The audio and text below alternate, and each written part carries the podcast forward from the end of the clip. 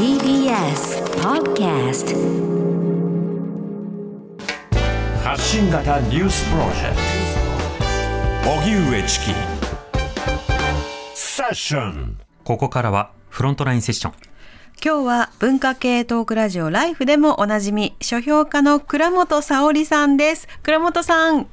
よろしくお願いいたしお願ますいします。はいさて、倉本さんにはこれまでもいろいろな本を紹介していただいてますけれども、そうですね、セッションでも大変お世話になってます。はい。今日は年末におすすめの書籍ということで、いろいろなジャンルを問わず本を紹介してもらいたいなと思いますが、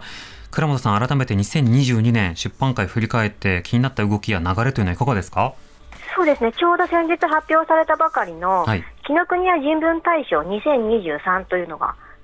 あの発表されたんですけれども、はい。それを受賞されたのが高島凛さんの、うんうん布団の中から放棄せよという本なんですね。はいはい。でこれどういう本かというと、まあ世の中に絶望して思考停止しないで、こう世の良い方向になんとか変えていくための行動を、あくまで等身大の感情をもとに、思想者や哲学書、文学の言葉を借りながら考えていくっていう提言なんですね。うんうん。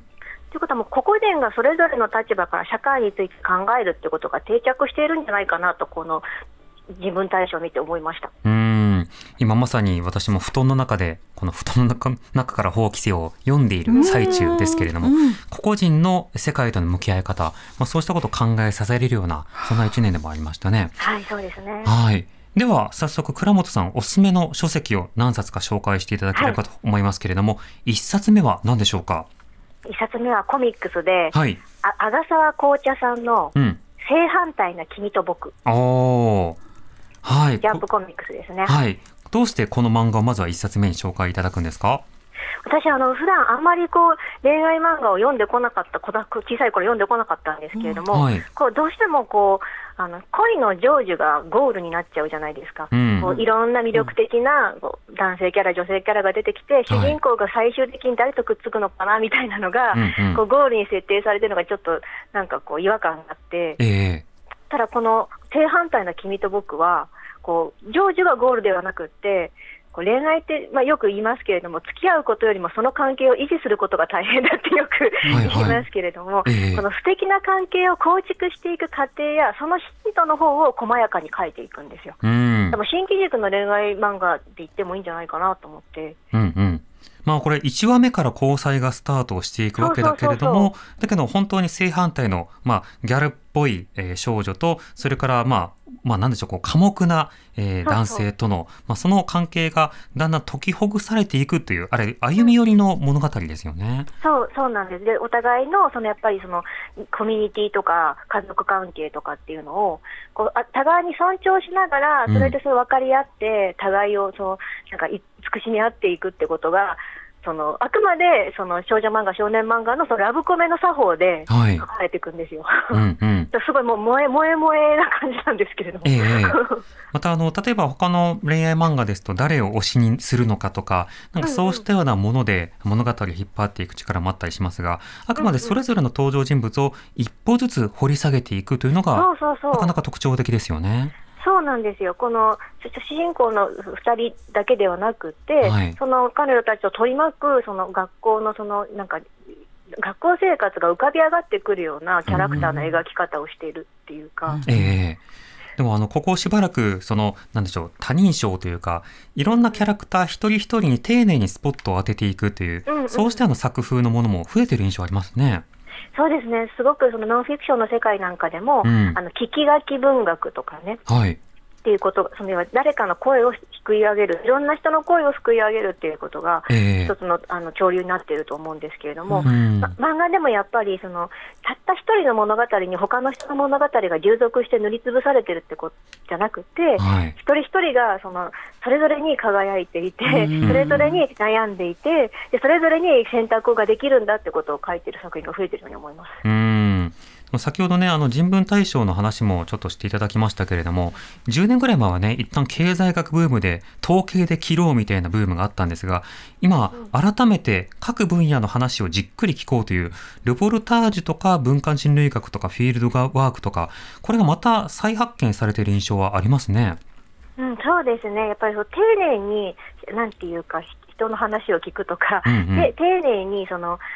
の文章に当たるっていうことが、やっぱりその SNS 全盛のこの早い言葉が飛び交う世界の中で、ちょっとまた再注目されてるのかなと思って、うん、のんびりとゆっくりとじっくりとした言葉、まあ、そうしたものも今飛び交っているわけですね。うん。まあ、そんな中でじっくりと向き合う二人の,、まあ、あの関係模様が描かれていく、えー、矢賀沢紅茶さんの正反対の君と僕。まずは一冊目に紹介していただきました。これは漫画です、はい。では倉本さん2冊目いかがでしょうか？2作目がですね、ブリジット・ヤングという人を書いた可愛い子ランキング。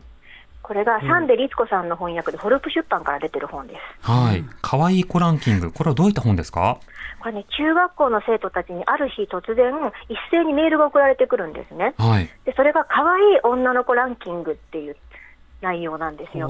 で、その、えっ、と、その学年の、えっとまあ、ちょうど日本でいう中学3年生にあたるこ学年の子たちをベスト50を勝手にリストアップしていて、はい。で、その、あの、1位になってしまった女の子っていうのが、あの、みんなが、その、学園的なり、なんていうか、その、いわゆる、その、目立つタイプの女の子ではなくて、こう、地味な女の子だったことからうんうん、騒動が起きるっていう。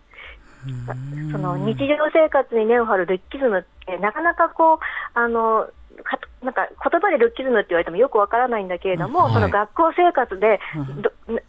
のその騒動を通じて、うんうん。こうちゃんとそれについて学んでいける内容、ヤングアダルト作品ですね。うん。まあルッキズムというのはその人を見た目で判断するばかりではなくてそれを能力評価などにこう結びつけていったりする、まあ、要は何かをこう人を採用したりとかあるいはその人に得点をしたりとか、まあ、そうしたような場面にまあ見た目評価というものをこう紐付けていく問題などを浮き彫りにしたものですね。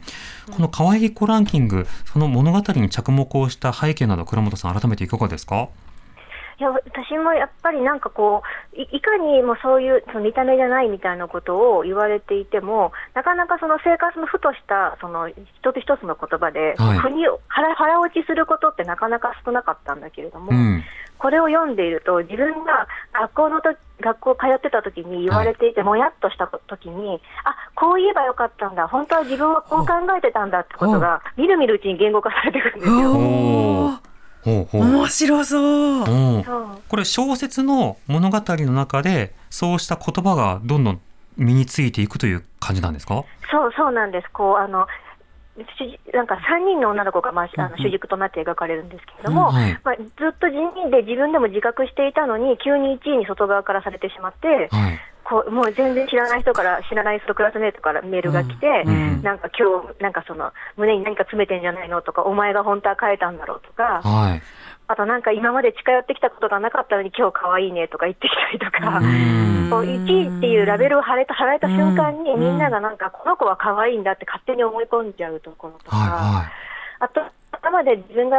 自他ともに認めるそのアイドル的な存在だった、うんしかも努力型で勉強もしっかりやるし、スポーツもしっかりやるしっていう女の子が、急に2位のラベリングをされてしまったことによって、うんうん。こう自己肯定力がだだ下がりになってしまうといか。なるほでどまずランク外の子なんかもやっぱり同じように、もうみんながそれぞれに、1位の子も1位じゃない子も、ランク外の子もそれぞれにダメージを受けるんだけれども、うんそのダメージから立ち直るための手助けを、それみんな一人一人にくれるんですよ、このはい本はい。へ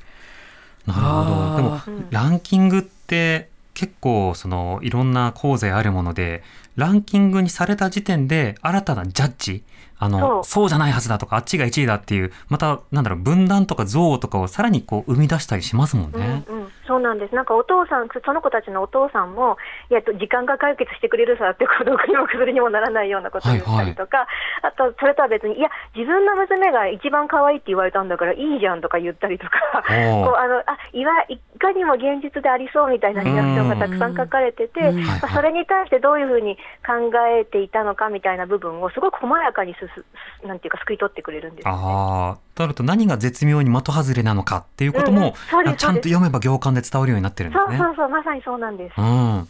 えー、2冊目、ブリジット・ヤング著、えー、可愛い子ランキング、えー紹介していただきました。ホルプ出版から発売しています。では3冊目いかがでしょうか？小谷田夏樹さんの「フィールダー」っていう本です。はい。これ集英社から出ています。はい。これは小説ですか？小説です。これはすごく説明するのが難しいんですけれども、うん。ソシャゲソーシャルゲームの世界をモチーフに、はい。このケアの前日やこう福祉の歪みっていったものを見事に連動させていくんですね。ーだからゲーム小説にして社会派小説、それこそソーシャルゲーム小説なんです。おー社会派ゲームみたいな格好になるそうなんですね。。そうなんです。うんまあ、小畑さんの作品はどれも紹介するのがなかなか難しい癖の強い、うんあの小説が多いですけれども、うんこれはそのソシャゲを通じてどんなものを描いていくんですか？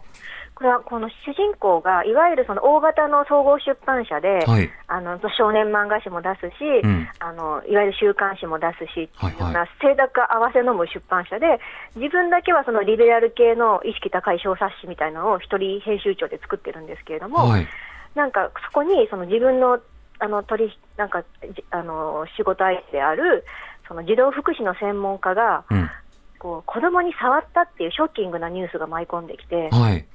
でいやそんなの信じられないと思って本人に聞いたところそこからこうそのなんていうかペドフィリアって外側から言われてしまうことに対するなんかそのその事事件の内容とか実はそこにはあのその女性のあの女性のその児童福祉課なんですけれども、ええその女性児童に対するその親からのネグレクトがあったりとか、うん。あとその愛情に飢えていたりとか、そういうこういろんな事実がそのひ一言で表せないような事情がどんどんどんどん吹き出してくるんですよ。うん。うん。だからなんかそのケアとかサポートとか、はい。あの現実のそういうこの福祉にまつわる言葉が、こうあのだどんどんどんどんこの綺麗事じゃ済まされなくなっていくような感じなんですね。でそれとは別に主人公が実はこうその現実とはそのなんか並行した感じでソーシャルゲームにすごい没入してるんですけれども、はい。はい。でその現実のままならなさに対してこうなな何かその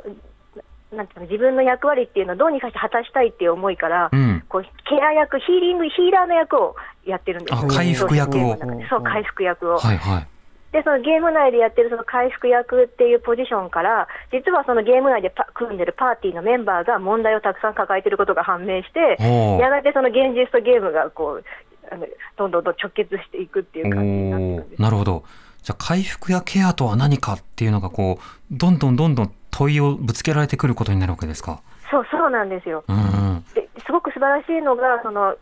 その、荻上さんすごくゲームお好きですよね。はい好きです。ゲームと現実がすごく等価に描かれているんですよ。はいはい。